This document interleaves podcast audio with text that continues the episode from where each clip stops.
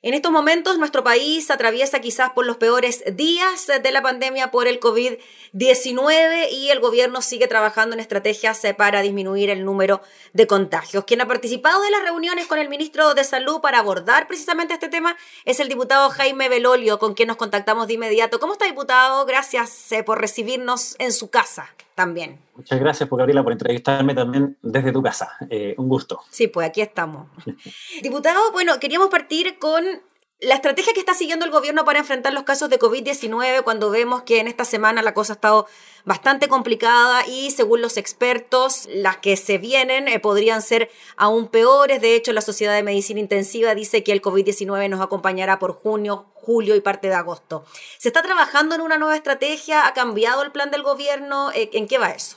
El gobierno desde que eh, supo que venía esta pandemia, desde los primeros eh, momentos en que, eh, recordemos que esto parte en diciembre en Wuhan, que es una ciudad y un sector, digamos, en, China, que originalmente el gobierno chino trató de esconder la información, y eso implicó que otros países no pudieron tomar los resguardos tan rápido como lo hicieron otros que sí tenían experiencia previa con el MERS y con el SARS. Estoy hablando, por ejemplo, de Taiwán, Hong Kong, Singapur, Corea del, Corea del Sur, que, ya tenían alguna experiencia previa, entonces lo hicieron bastante más rápido y pudieron controlar eh, la situación, no así el caso de España, Italia y otros, que fue, como ya sabemos, muy, muy terrible. Y en ese momento es donde Chile decide que tiene que ampliar eh, muy eh, rápidamente la capacidad de camas críticas. Y empezamos con 1.200 en febrero y hoy día ya vamos a llegar a 4.000, lo cual es un salto gigantesco para la capacidad que teníamos instalada previa y para eso era necesario también ocupar la capacidad de las instalaciones privadas. Segundo, también es la capacidad de ventiladores mecánicos, que, ha seguido, han, seguido llegando. Eh, de hecho, recién ayer también apareció otro eh, informe noticioso, digamos, donde venían más em, de estos respiradores. Pero eh, existen otras restricciones. O sea, no es una restricción solo, llamémoslo así, de los hospitales en, su infraestructura o de la cantidad de camas críticas, sino que también es de personal. y ya llevamos casi 70 días en donde el personal de la salud ha estado con un estrés gigantesco, eh, con turnos em, larguísimos, eh, sometidos además a lo que significa eh, una enfermedad que lamentablemente para las personas mayores o personas que tenían alguna enfermedad de base está siendo de una letalidad alta. si bien Chile tiene una tasa de letalidad en torno al 1%, un poquito más del 1%, para las personas mayores de 75 años esa es mucho más alta. Y para aquellas personas que se agravan y están en una cama UCI también lo es. Entonces, ¿Qué es lo que se está haciendo ahora? Y fue parte de la reunión que tuvimos el otro día con el ministro. Primero era, obviamente, apoyarlo a él por, el trabajo que le ha tocado hacer.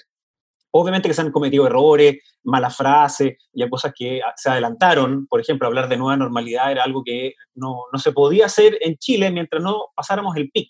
Lo estaban hablando en Europa, pero en Europa ese quizás fue, fue el principal error, diputado Belolio. Quizás ese fue como lo que marcó un antes y un después en cuanto al aumento en el número de contagios o sin esa frase o sin ese llamado a la nueva normalidad, igual hubiésemos estado en una condición como esta.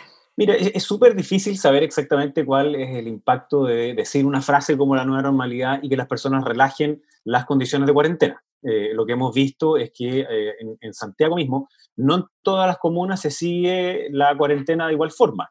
Y en distintos tramos etarios se sigue también de distinta forma. Es decir, las personas que son mayores son súper estrictas en sus cuarentenas, en, en, tener resguardo, en andar con mascarilla, y algunas personas que son más jóvenes no son así. Y me imagino que es porque creen que eh, como efectivamente es menos grave para las personas que son más jóvenes, algunos sentirán que pueden andar libremente y si se enferman pasa lo mismo, no, no, importa nada. Pero están equivocados por dos razones. Primero, porque se pueden agravar. Y segundo, porque el tema no es solo ellos mismos, sino que no contagiar a otros. Y esa es la cuestión clave que lamentablemente hemos visto en algunos espacios en que algunos pareciera como que no le importara, piensan solamente en ello y hemos visto estas fiestas clandestinas eh, y personas que simplemente no, no guardan eh, los cuidados que se requieren para nuestros seres queridos, para los adultos mayores, para aquellas personas que tienen enfermedades de base o enfermedades crónicas. Entonces, la frase, yo digo, eh, está mal puesta en, el, momento en el que se hace, porque en Europa ya habían pasado la, eh, el pic de la enfermedad. Eh, y en cambio nosotros, como bien tú dices, todavía no llegamos a esa. Una, una, cosa es el pic de contagiados y otra cosa es el pic de utilización de los hospitales.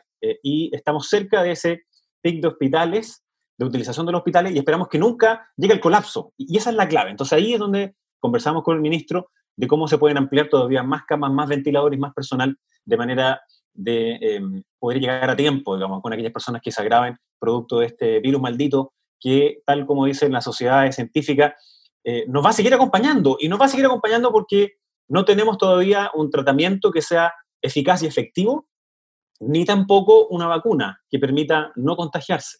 Entonces, mientras eso no ocurra, eh, lamentablemente vamos a tener que seguir teniendo ciertas conductas cambiadas, eh, es decir, eh, resguardo en términos de lavado de manos, de uso de alcohol gel, probablemente mascarillas, probablemente no tener reuniones masivas, probablemente también extender la cuarentena para los adultos mayores y así sucesivamente. O sea, van a haber cosas que nos van a acompañar más allá de la, el término de la cuarentena obligatoria. Y ahí fue otro punto que nosotros quisimos poner como en discusión, que ojalá que cuando terminen las cuarentenas, terminemos como por fases. ¿Qué quiere decir esto? Es algo que han hecho en Europa.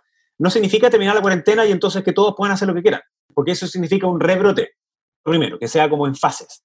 Y segunda cosa, que es algo que he estado trabajando con la subsecretaria Daza, el poder hacer un seguimiento de aquellas personas que hoy día tienen un COVID positivo.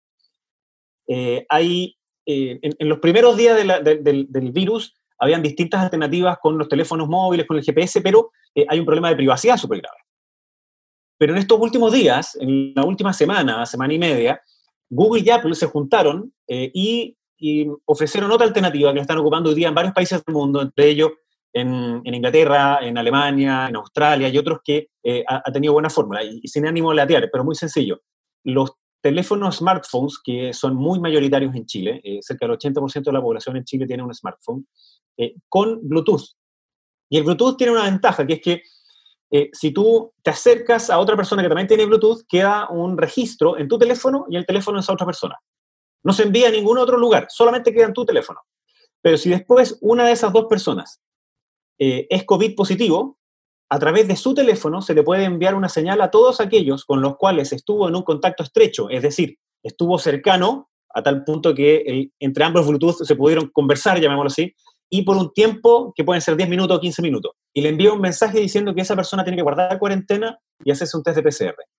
Eso permite una cuarentena mucho más, em, eh, mucho más estricta para algunas personas, pero también mejor hecha. No es para todos, sino que es para aquellos en donde han estado en contacto estrecho con alguien que está contagiado. Y eso es algo que ojalá podamos aplicar. Las sociedades médicas también lo han dicho, este seguimiento de las personas contagiadas es clave, así como también el aumento del testeo más masivo sobre los PCR. Así que esas son cosas que también, al menos yo le planteé al ministro y que eh, podemos, eh, me gustaría que pudiéramos hacer en las próximas semanas. Sí, diputado Belolio, en cuanto a las cuarentenas, em, se dice ya, y hoy día el ministro Mañalich también lo decía, que solo la movilidad en la región metropolitana se había reducido en un 30% y para que una cuarentena fuese exitosa se tenía que reducir prácticamente al 70% y él decía, ojalá lleguemos a un 50%. ¿De qué forma podemos hacer que la cuarentena eh, sea efectiva cuando vemos que la mayoría de las comunas, la mayoría de las personas no la está respetando, cuando tenemos este nivel de movilidad? Y segundo, ¿son efectivas entonces las cuarentenas considerando que hay regiones como la de Valparaíso, incluso la región de O'Higgins, que las están solicitando debido a la cercanía que tienen con la metropolitana? Bueno, esto nos abre una discusión que en Chile fue larga, ¿no? Eh, recordemos que al principio había muchas personas que decían que lo que había que hacer era una cuarentena nacional prolongada eh, y sabemos los conflictos que significa eso para las personas, especialmente aquellas que viven en situación de mayor hacinamiento, aquellas personas que tienen trabajo informales o eh, por cuenta propia y que por tanto necesitan poder salir a trabajar. Eh, y eso se genera un problema social eh, muy grave. Entonces, las cuarentenas son efectivas en la medida que son por tiempo acotado. Esto es algo que dicen los epidemiólogos hace bastante tiempo, porque le, sigue eso un problema social, un problema salud mental, que también podemos conversarla, sí, sí, sí. Eh, que, es grave, digamos, en, época de, cuarentena. Entonces, una alternativa es, fiscalizar mejor la cuarentena y quién rompe la cuarentena. Y para eso eh, es muy complejo tener, no sé, pues muchos policías y militares haciendo esto porque es, toda la ciudad, digamos, entonces es imposible. Y una alternativa entonces es a través de la tecnología, que es este mecanismo que yo mismo te, mencionaba, sí, sí. Eh, a través de Bluetooth y de hecho también a través del mismo GPS se puede saber si una persona rompió la cuarentena. Eh, si es que está indicado que tenga que tener cuarentena, eh, tú sabes en, un radio cercano, el GPS no te indica exactamente dónde está la persona, sobre todo si vive, por ejemplo, en un edificio, eh, pero sí sabes si es que salió de un radio.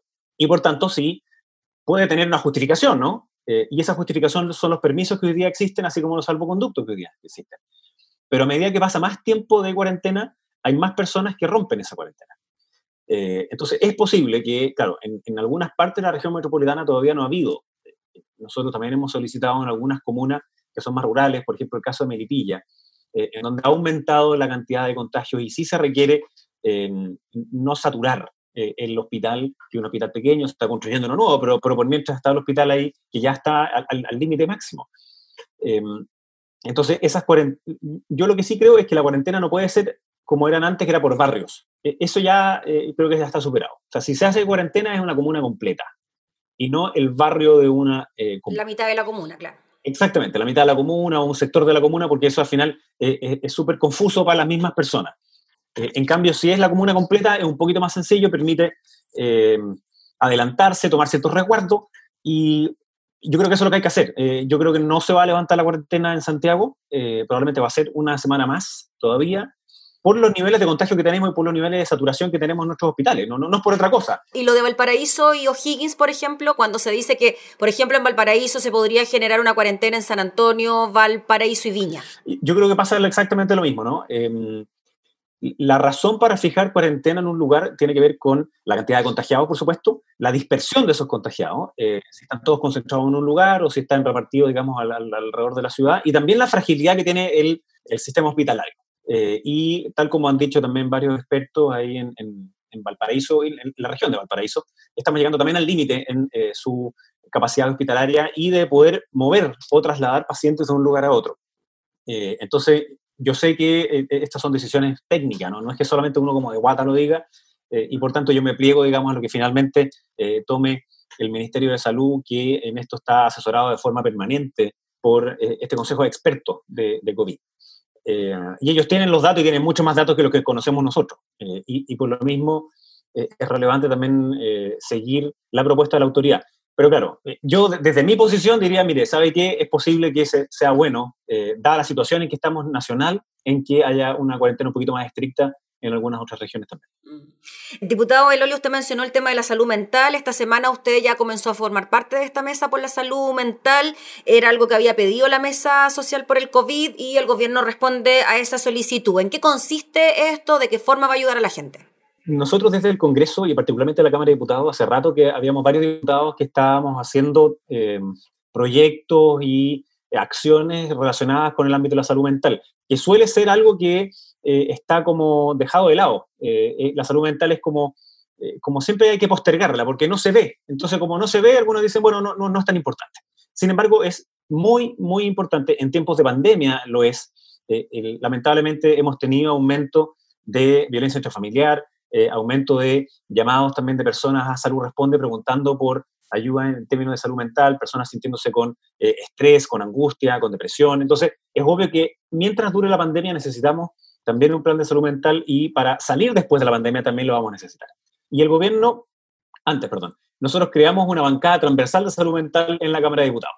Eh, y el gobierno presentó una propuesta que se llama Saludablemente, que consta de varias partes. Una de ellas es una plataforma que reúne todas las, eh, todas las ofertas de programas existentes en ámbitos de salud mental, para adultos mayores, para mujeres, para niños, eh, desde el ámbito también de, del de la alimentación saludable, de ejercicio, etc. Y creó entonces una, eh, llamémoslo así, una mesa asesora en donde hay personas expertas de la sociedad científica, eh, algunos que ejecutan acciones directas como el Hogar de Cristo y otro, y también de parlamentarios para eh, ver cómo podíamos focalizar algunas de las ayudas hoy día existentes, cómo podemos ampliar otras y ojalá también hacer propuestas más de mediano y largo plazo en un tema, como decía, que es demasiado relevante como para seguir relegándolo a segundo plano. Mm. Diputado, para cerrar, el tema de la conformación de la comisión investigadora por el COVID en nuestro país, ¿qué le parece? ¿Ya está conformada? Em, ¿El diputado Mulet la preside? A ver, yo creo que está bien que eh, mientras estemos en pandemia nosotros sigamos haciendo nuestra labor eh, legislativa. Eh, y nuestra labor legislativa implica también no solo aprobar proyectos de ley, sino que también fiscalizar. Entonces, en ese sentido está, está bien. Mm. Lo que sí yo tendría el cuidado de que de, no entorpecer las acciones del Ejecutivo, particularmente del área de la salud, en que su primer foco tiene que estar puesto en literalmente salvar vidas, en todas las acciones necesarias para disminuir la urgencia de la pandemia. pero me parece bien, digamos, que se haga una comisión investigadora, se pueden recabar una serie de datos e informaciones sobre los antecedentes que se tenían, por qué se quiso, por ejemplo, todo este debate que hubo sobre el arriendo del espacio riesgo para tener cama, todo ese tipo de antecedentes eran en base a evidencia y yo creo que es bueno que esta se presente de forma de, de quitar algunos prejuicios o alguna mala información que existe por una parte de la población o del mismo eh, diputado. Eh, así que no tengo ninguna objeción, digamos, a que efectivamente se haga esa, em, e, e, esa comisión investigadora, pero como digo, el único tema es que no se vaya a quitar como prioridad hoy día el enfocarnos en eh, la pandemia. Oiga, diputado, eh, con esto, ayer me tocó cubrir la Comisión de Salud y eh, había molestia porque no había asistencia por parte del gobierno a la comisión para explicar precisamente las medidas de COVID. ¿Qué le pasa a usted con eso y cómo cree que va a funcionar esta comisión investigadora con las respuestas del gobierno si en la Comisión de Salud se quejan que no hay respuesta del gobierno? Sí, en la Comisión de Salud la verdad es que em, ha ocurrido que se cita, por ejemplo, el subsecretario o la subsecretaria durante sesiones en las mañanas y lo que ha contestado tanto el subsecretario Zúñiga como la subsecretaria Daza es que durante las mañanas ya están siempre con, en reunión con el presidente, luego con la prensa para dar a conocer los datos y después con eh, la comisión de expertos. Entonces, es muy complejo. Y en la última eh, citación, el subsecretario Zúñiga dice, oiga, yo puedo em, toda esta semana a partir de las 17 horas. Y, algo similar también dijo la subsecretaria Daza. Es importante que ellos estén presentes, que nos entreguen los datos, pero de nuevo, yo también en la misma Comisión de Salud le he dicho, oiga, estamos en la mitad de la pandemia más importante y más grave que hemos tenido en los últimos 100 años. También entendamos que eh, esas autoridades tienen que tener todo su foco puesto en controlar la pandemia. Así que eh, hay que tener cierto grado de entendimiento y en este caso me parece que una buena solución que ellos mismos propusieran un horario eh, y una fecha en la cual sí podían participar de todas formas. Listo, pues. Ya, pues, diputado Belolio, le agradecemos eh, por recibirnos también ahí en su casa para conversar de todos estos temas, eh, que ojalá las nuevas estrategias sirvan para que ya esto no siga avanzando tanto. Muy bien, pues muchas gracias. Un abrazo. Que le vaya bien.